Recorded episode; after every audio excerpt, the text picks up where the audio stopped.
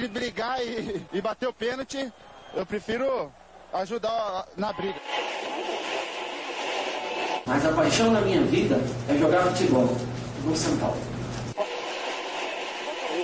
Eu só não falo palavrão porque eu sou um profeta, mas aqui é São Paulo.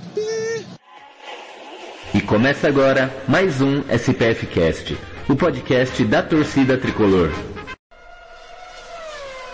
Expressinho.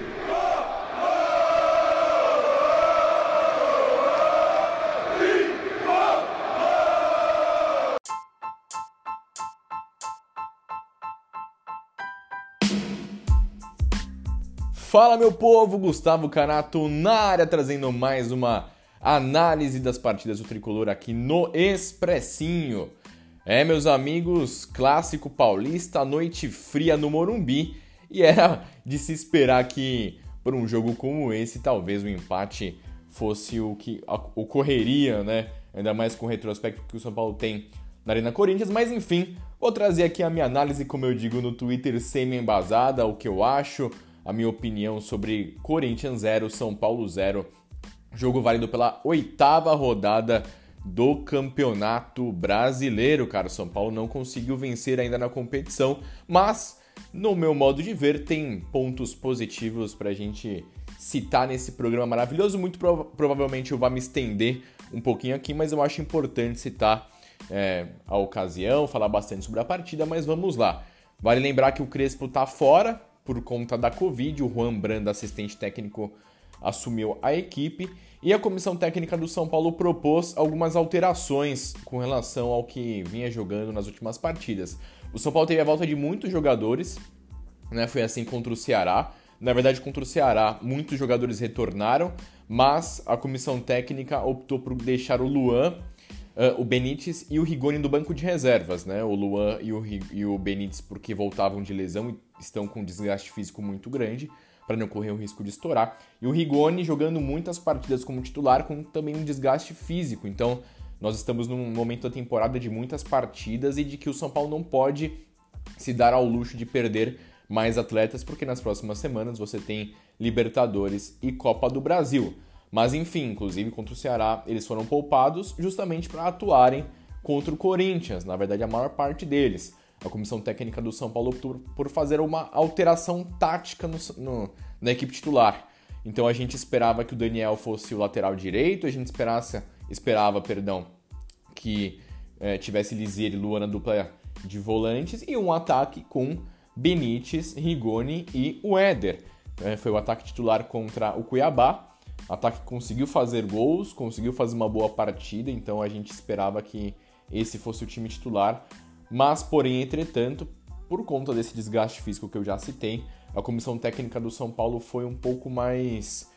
É, um pouco menos contundente, se arriscou menos e fez um meio-campo com o Daniel Alves e o Lisiero, juntamente com o Luan, uma trinca de meio-campo com bastante posse de bola e mobilidade, e o Igor Vinícius na ala direita, com Benítez e Éder no campo ofensivo. Então a comissão técnica colocou aí o, o Rigoni como reserva e muito provavelmente já havia sido falado que o, o Benítez não jogaria os 90 minutos. Mas enfim, vamos ao jogo. Uh, como já era um pouco de se esperar, o Corinthians um pouco mais retraído, mesmo jogando na sua casa, muito retraído no campo defensivo, dando a bola para o São Paulo e o São Paulo sendo obrigado a atacar. Foi assim no jogo de Taquera com os times mistos no Paulistão e é uma tônica do São Paulo na temporada, ainda mais em clássicos. Tirando o clássico recente contra o Santos, é, nos demais clássicos contra Corinthians e Palmeiras foi exatamente assim.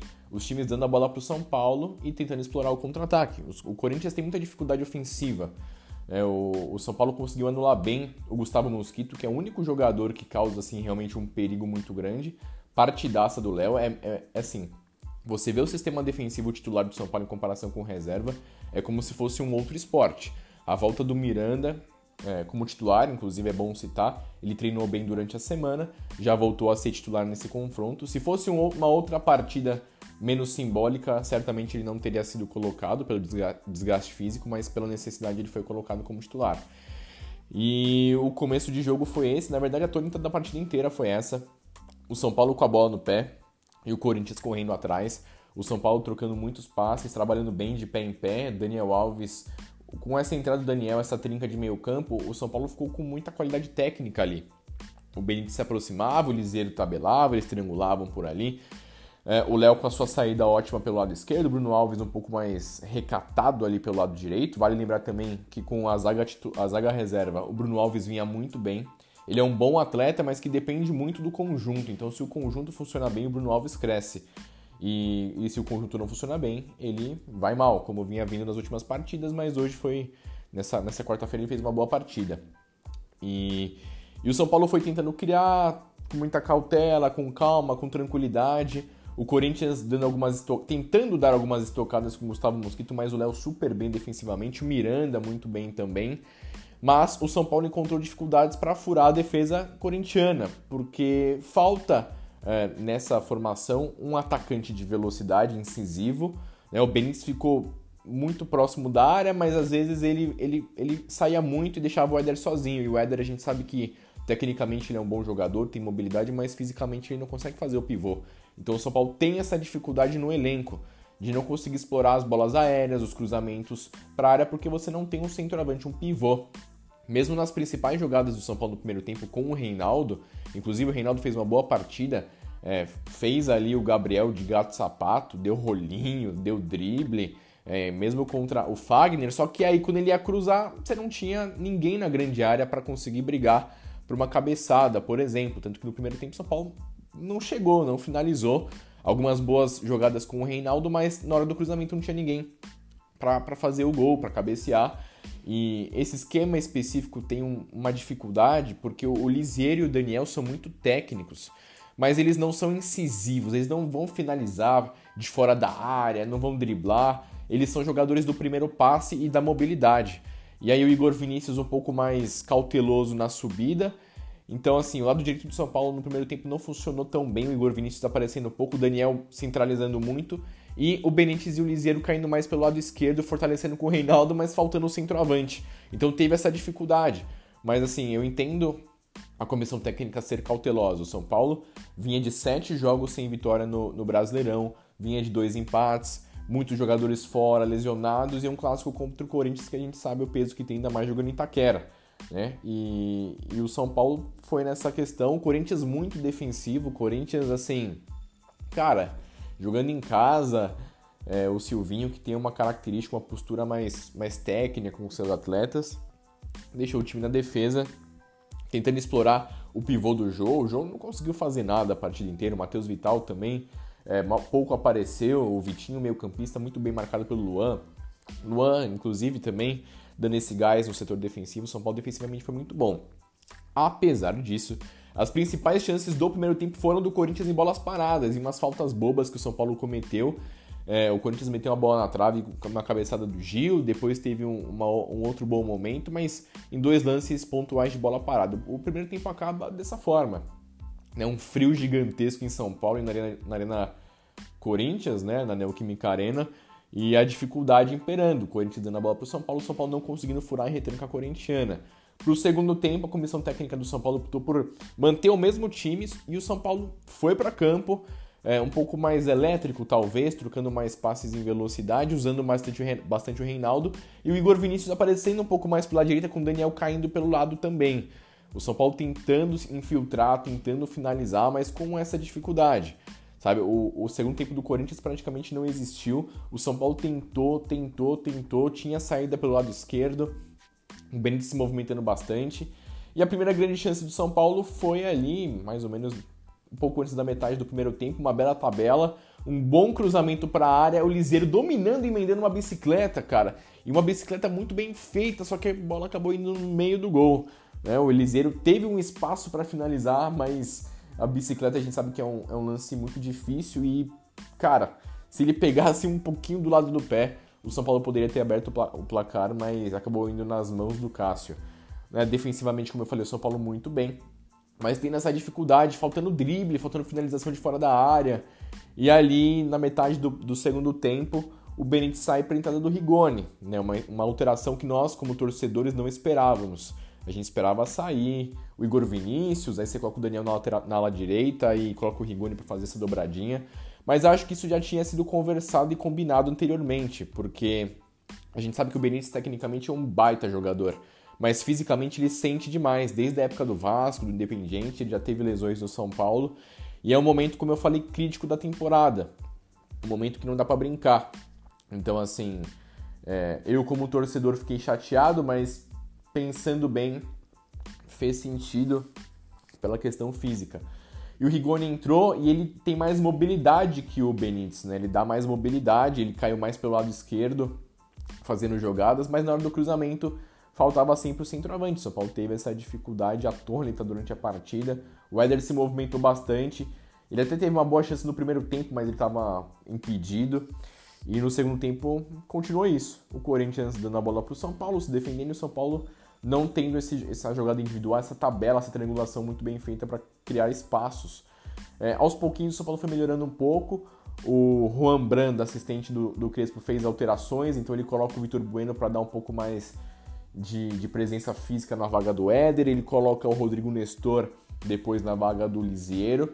E o São Paulo melhorou um pouco após as alterações e teve a sua principal chance na partida, numa jogadaça do Rodrigo Nestor, que tecnicamente é um baita jogador. Ele fez o que nenhum outro jogador fez na partida, pelos dois lados, que foi fazer um drible que quebrou a linha de marcação, ele teve espaço na intermediária, arriscou um belo chute de fora da área, obrigou o Cássio a fazer uma grande defesa e na volta no pé esquerdo, chute do, do Vitor Bueno, mas aí o Cássio buscou era um chute difícil. Essa foi a grande chance do São Paulo, talvez a grande chance da partida. E fora isso, a dificuldade imperou. É, assim, é, eu entendo o, o, o Juan Branda não se arriscar muito. Como eu falei, tem toda a questão dos sete jogos anteriores sem vencer no Brasileirão. O São Paulo vinha de um empate contra o Ceará, empate contra o Cuiabá também. A gente sabe o que significa jogar em Taquera. É, o São Paulo que acho que é a primeira vez que o São Paulo termina uma temporada sem perder para o Corinthians em Taquera com dois empates, mas a vitória infelizmente não veio. Depois, é algo que me chamou um pouco a atenção e eu até peço essa percepção de vocês, faltando tipo 3, 4 minutos para o fim da partida, o Juan Branda mexe em dois jogadores que voltam de lesão. Tanto o Luan, que fez uma bela partida, quanto o Miranda, que também fez uma bela partida. Defensivamente, o São Paulo funcionou bem depois de, muita joga de muitas rodadas. E eles saíram, cara, faltando pouco tempo antes de acabar a partida. É, o Luan com a, o calção levantado, com cara de poucos amigos, o Miranda ali tinha assim, tomado uma pancada no lance com o Jô. Então esse é um ponto um pouco mais crítico que a gente vai ter que se atentar para as próximas partidas, para os próximos dias. Entrou Diego Costa e Igor Gomes, que a gente ia ficar né, daquele jeito, mas enfim, não aconteceu nada demais depois disso. Teve uma confusão do Rodrigo Nestor com o Fagner. O Fagner é muito folgado. E o São Paulo teve a última bola do jogo, um, uma falta lateral, mas aí a cabeçada foi para fora. E foi isso, uma noite fria na Neoquímica Arena. Dois times em, fases não tão boas, o Corinthians ainda fazendo um pouco do que a gente esperava para o Corinthians no Brasileirão e o São Paulo nessa draga danada que precisa vencer. Mas, é, assim, é gritante a diferença do, do São Paulo com a maioria dos seus titulares com os reservas. Só a entrada do Luan e do Miranda mudou completamente a estrutura tática do São Paulo. O São Paulo que precisa ter essa melhora é, ofensiva, porque não está dando conta. Eu acho que quando o quando o Benítez e quando o Rigoni estiverem bem fisicamente, acho que vai desenrolar esse, esse setor ofensivo, mas o São Paulo precisa de um centroavante, cara. Precisa é, de um centroavante referência, um cara que tenha a cabeçada, porque o Reinaldo tá indo toda hora na linha de fundo, o Daniel cruzando bastante e nunca tem esse atleta.